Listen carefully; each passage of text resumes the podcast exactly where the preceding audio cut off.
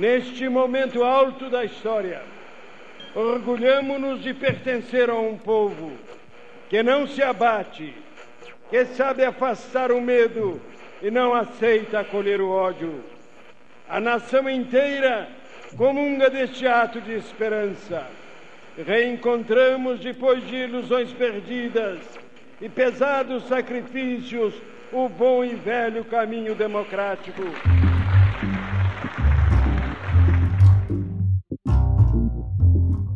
Política é um tema que divide opiniões, desperta paixões e suscita utopias.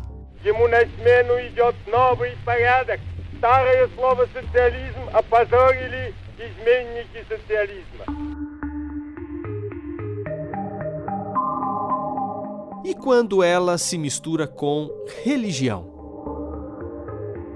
O senso comum coloca tanto a política quanto a religião na categoria dos tópicos que a gente não deveria discutir.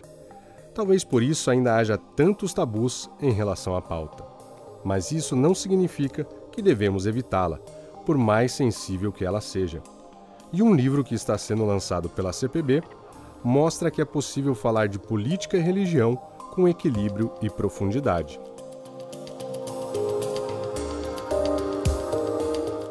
Pegando esse gancho, hoje a gente pretende te ajudar a entender um pouquinho melhor o que os adventistas pensam sobre esse tema cada vez mais polarizado. Eu sou Eduardo Teixeira. E eu sou o Márcio Tonetti. E este é o episódio 46 do Entenda, o podcast da Revista Adventista.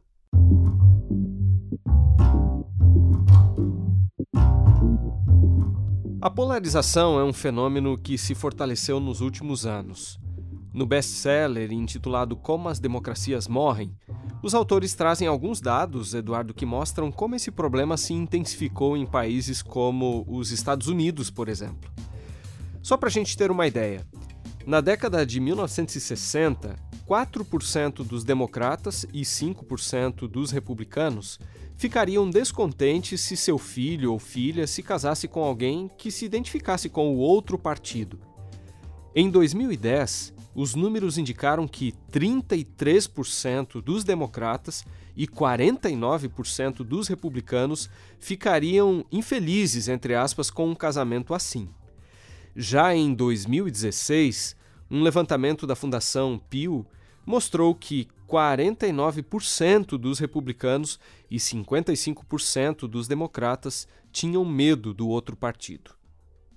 Olha só, Tonete, a realidade brasileira não é muito diferente, porque, de acordo com uma pesquisa divulgada pelo Instituto Locomotiva em abril, oito em cada dez brasileiros acham que o país está muito dividido sobre política, e sete em cada dez não conseguem dialogar bem com pessoas que têm opiniões políticas contrárias.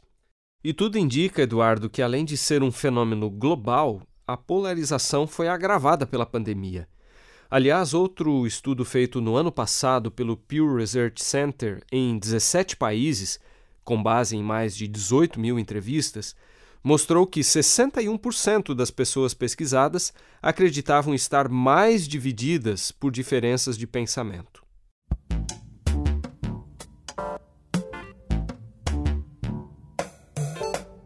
Considerando o protagonismo que essa pauta vem ganhando, a igreja entendeu a necessidade de abordar o assunto, mas com muita sensibilidade, sem fomentar ainda mais a polarização.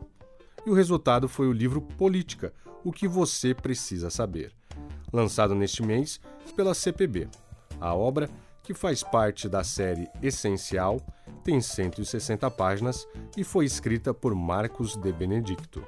Pastor, teólogo e escritor, ele tem um pós-doutorado em teologia pela Universidade Andrews, nos Estados Unidos, e trabalha há mais de três décadas na CPB. Atualmente é editor-chefe da instituição, além de ser o responsável pela revista Adventista. Mas e como será que o tema da política cruzou o caminho do Marcos? Talvez você não saiba, mas na infância e adolescência, o autor, que é mineiro e cresceu no município de Campestre, sonhava em ser presidente da República. Na juventude, chegou a liderar uma associação de estudantes, porém, acabou deixando de lado suas aspirações políticas para ser um ministro do Evangelho. Pastor Marcos, seja muito bem-vindo mais uma vez aqui ao nosso podcast. O pastor Eduardo já comentou brevemente a respeito da sua relação né, com o tema da política, mas nós poderíamos começar falando um pouquinho mais sobre isso e trazendo também alguns detalhes dos bastidores da produção do livro? Olá, Márcio, Eduardo e amigos ouvintes. É uma alegria participar desta conversa sobre política, um tema que realmente desperta muitas paixões. Quando eu era menino, conforme o Eduardo mencionou, eu morava numa região rural no sul de Minas e lá não havia nem luz elétrica na época, mas a gente tinha boa literatura para despertar sonhos e estimular a imaginação. Eu era um menino que lia no escuro, mas recebia muitos lampejos das leituras. Além de comprar livros e revistas, meu pai era assinante de um importante jornal, o Estado de São Paulo, que continha análises políticas nacionais e internacionais, com aquela pose de quem controla o destino do mundo e se vê no direito de alertar os governantes. Assim eu comecei a me interessar pelas notícias e colunas políticas e decidi na minha cabeça que eu queria ser presidente da República para fazer o bem, praticar a justiça, beneficiar a população, promover o desenvolvimento sustentável. Bem, meu programa para consertar o Brasil estava prontinho na cabeça. Por incrível que pareça, eu tinha boa consciência política, só não sabia ainda da complexidade dos desafios da vida pública. Porém, mais tarde, durante uma semana especial de pregações no colégio interno, eu senti o chamado de Deus para ser ministro, não ministro da República, mas do Evangelho. E sem desmerecer o cargo de presidente, senti que o sonho de Deus para mim era mais alto. Foi assim que desisti de querer ser presidente. Apesar das observações do cenário político e das leituras sobre teorias políticas, especialmente no curso de comunicação social, o meu foco era e ainda é religião, teologia, mas de repente no fim de 2021 a liderança da Igreja Adventista me convidou para escrever um livro sobre o tema. No início eu hesitei um pouquinho por estar envolvido em outros projetos editoriais, mas acabei aceitando e o resultado é o livro Política: O que você precisa saber, que é parte da série Essencial, que publicará vários temas contemporâneos. Bem, só para contextualizar, na década de 1960, a grande pensadora Hannah Arendt recebeu um convite para escrever uma introdução à política e trabalhou no tema, mas os fragmentos do material somente foram publicados depois da morte da autora. Se a grande filósofa e teórica política hesitou em publicar suas ideias, eu comecei a pensar e a imaginar se não seria muita ousadia eu escrever sobre o assunto. No entanto, o grupo que avaliou o material apreciou bastante o conteúdo e eu espero que a obra seja útil neste momento marcado por tanta polarização. O objetivo do livro não é simplesmente definir política ou historiar o pensamento da igreja sobre o tema, mas levar o leitor a refletir sobre o assunto, a discernir padrões, avaliar ideologias, perceber implicações e, claro, votar mais conscientemente. Desde os seus primórdios, o Adventismo tem defendido a separação entre igreja e Estado. Alonso T. Jones, por exemplo, que teve uma forte atuação na esfera pública, era um defensor da liberdade religiosa, tendo inclusive discursado em favor dessa bandeira no Congresso americano em 1888. Mas o que exatamente os pioneiros da denominação pensavam sobre a política em geral e como era o envolvimento com essas questões? A Igreja Adventista surgiu num contexto de forte polarização política nos Estados Unidos no século XIX e, desde o início, estabeleceu a sua visão com base em quatro pilares: a legitimidade dos governos, a separação entre Igreja e Estado, a defesa da liberdade religiosa e uma posição apartidária. Durante a terceira Assembleia Mundial da denominação, que ocorreu em maio de 1865, a liderança acabou tomando alguns votos relacionados com a política. Um deles era o reconhecimento da legitimidade do ato de votar. O texto dizia que, quando exercido em favor da justiça da humanidade do direito, o voto em si não tem nada de errado e ele pode ser altamente apropriado. Mais tarde, a Igreja estabeleceu que o membro individualmente, ele tem o direito de se envolver com a política, porém, a igreja, como povo, não deve se envolver com questões políticas. Mas, para o final do século XIX, algumas questões políticas que surgiram ali nos Estados Unidos forçaram a igreja a se posicionar mais fortemente a favor da separação entre igreja e Estado. Havia, por exemplo, uma defesa da união feminina da temperança cristã, de uma espécie de teocracia em que Jesus reinaria na esfera política. Havia também projetos de lei relacionados com a observância do domingo como um dia de adoração. E foi nesse contexto então que Alonso T. Jones acabou fazendo uma defesa brilhante perante o Senado norte-americano no dia 13 de dezembro de 1888 da separação entre igreja e Estado. Ele defendeu uma distinção entre o que pertence a Deus e o que pertence ao governo civil. Para Jones, o reino de Cristo não é deste mundo, conforme diz João 18 e 36. E foi a partir então de vários fatos que a igreja acabou estabelecendo a sua linha política que permanece ainda hoje.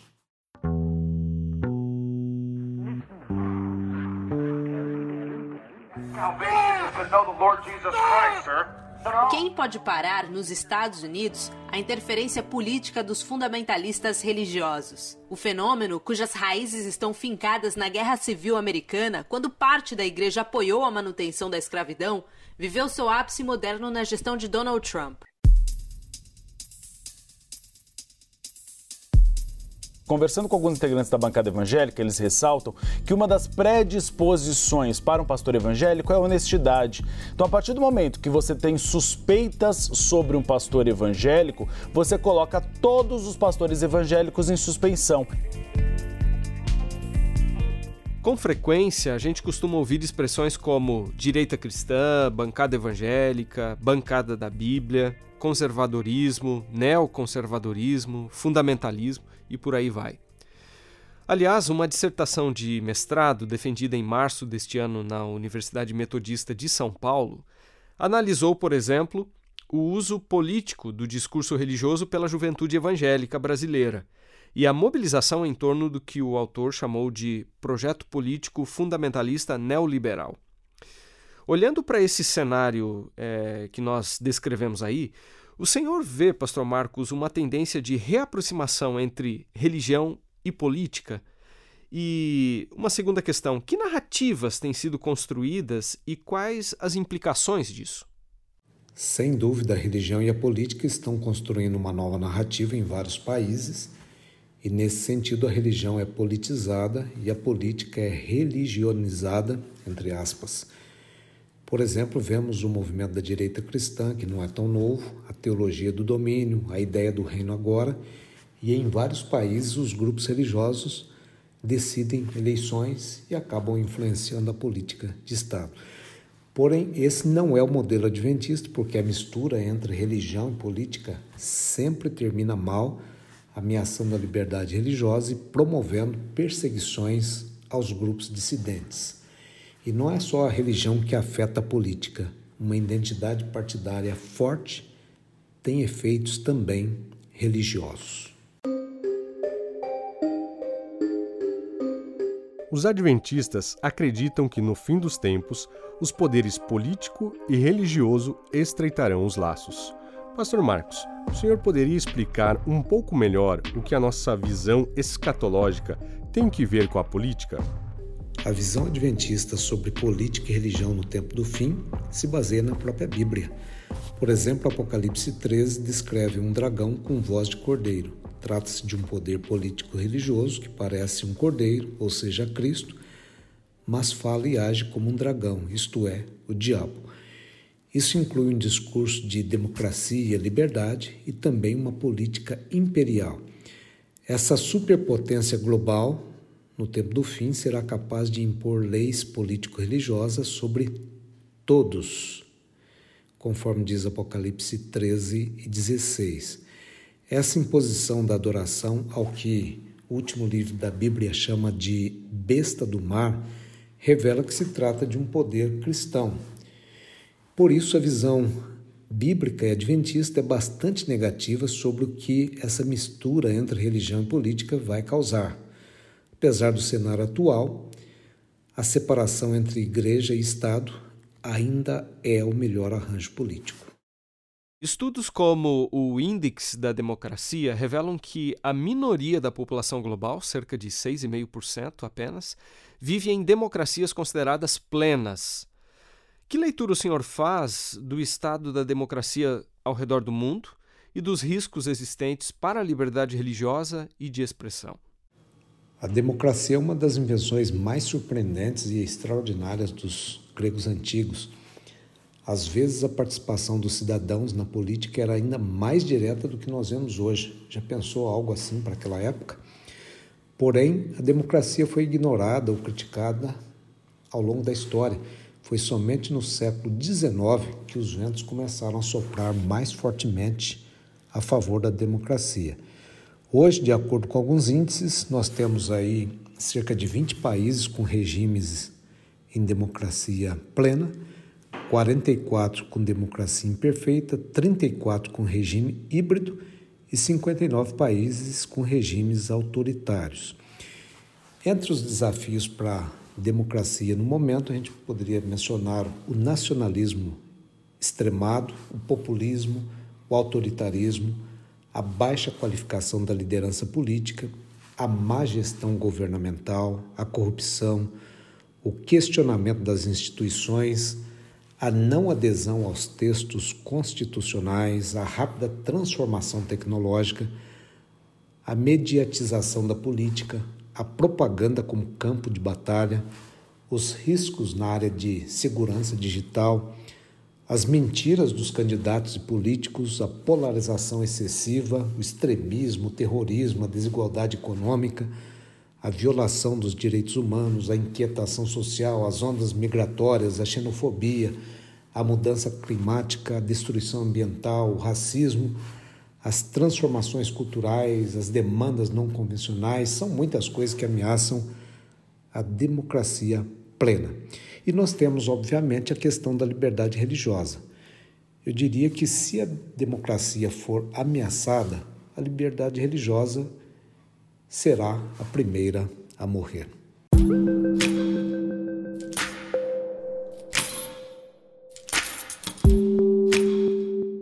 Gib du jetzt deine Stimme ab. Wenn ja, dann tritt für mich ein, so wie ich für dich eingetreten bin.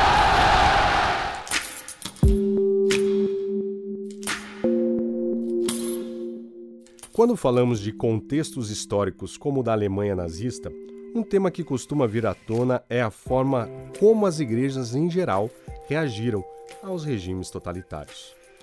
Bom, que fatores precisamos levar em conta ao nos deparar com atitudes lamentáveis do passado?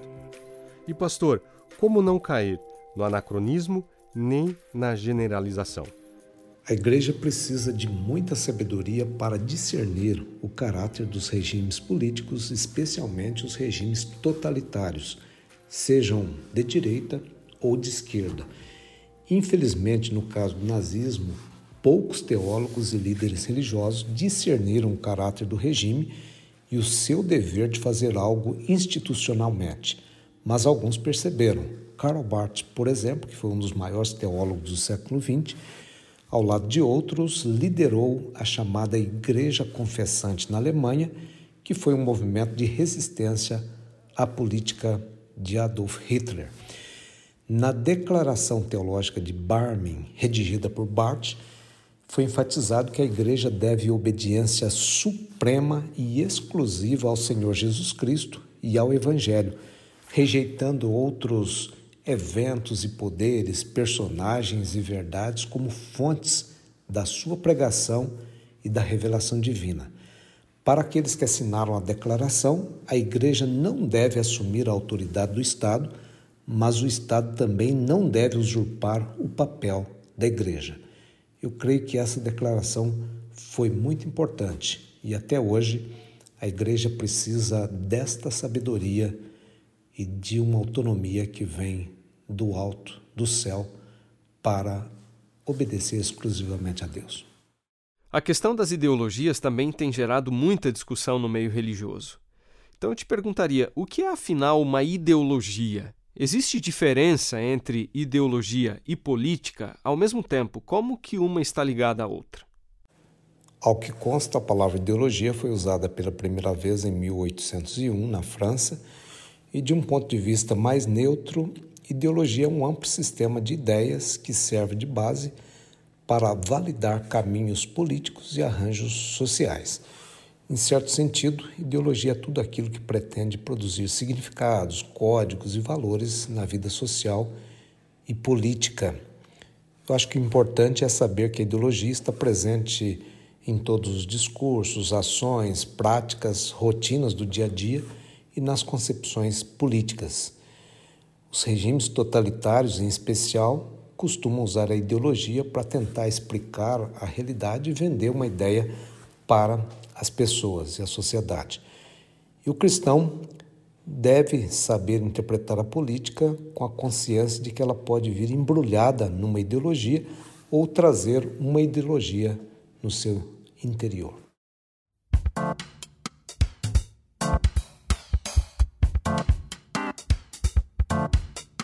Embora corporativamente a Igreja Adventista não promova candidatos nem se filie a legendas partidárias, há membros da denominação que seguiram ou pretendem ingressar na carreira política. Pastor Marcos, é possível ser adventista e ser político? Qual é a posição oficial da Igreja sobre isso? É possível ser adventista e ser político, mas não como representante da Igreja. Em 2017, a sede sul-americana da Igreja Adventista elaborou um documento que foi revisado em 2020, intitulado Os Adventistas e a Política. Esse documento estabelece, por exemplo, que os membros que se candidatarem a cargos públicos eletivos deixem as suas funções na igreja local durante o período da campanha. Já os pastores e outros funcionários que decidirem lançar a sua candidatura devem deixar também o seu vínculo de trabalho com a organização. Portanto, os parâmetros são muito bem definidos e são muito lógicos e coerentes. Todo adventista deveria conhecer esse documento que está disponível na internet e no livro eu incluo também os pontos principais do documento.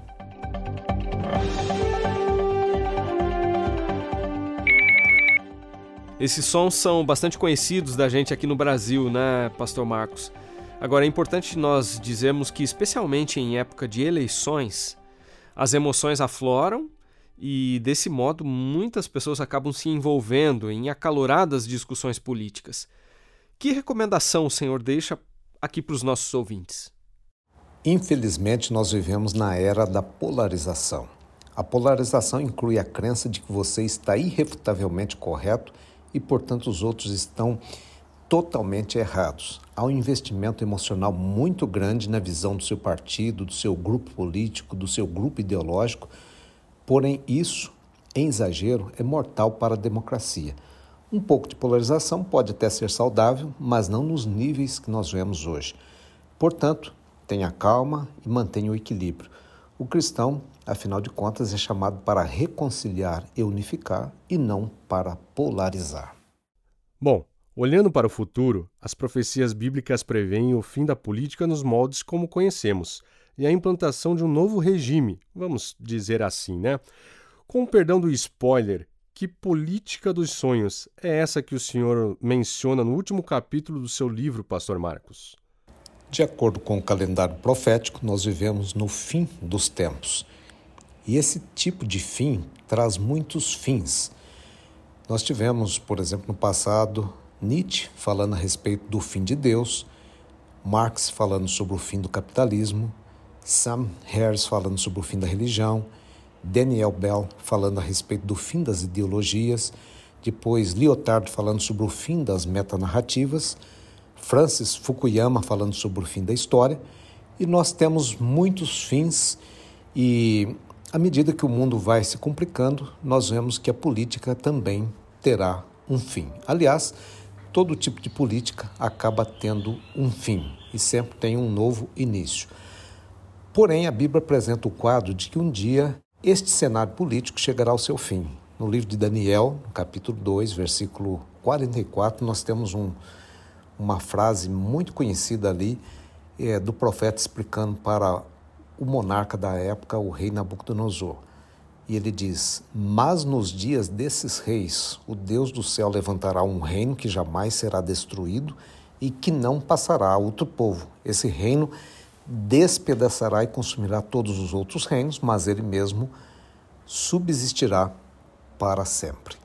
Então, esse é o reino que não terá fim e ele faz parte dessa política dos sonhos. O Rei dos Reis inaugurará uma nova política, um planeta renovado, com uma nova capital e essa cidade eterna, cujo arquiteto e construtor é Deus, que fez parte do sonho de muita gente ao longo da história, reflete a glória do próprio Deus. A gente tem que fazer parte deste sonho.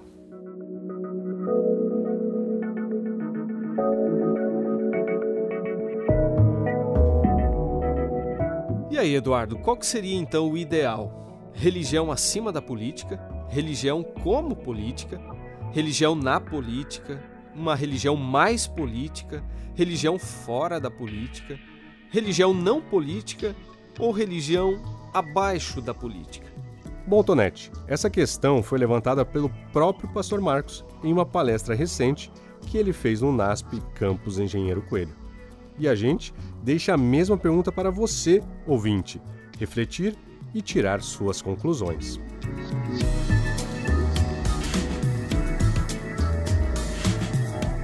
Com a apresentação de Márcio Tonetti e Eduardo Teixeira, e com produção, roteiro, edição e sonorização de Márcio Tonetti, o episódio de hoje fica por aqui.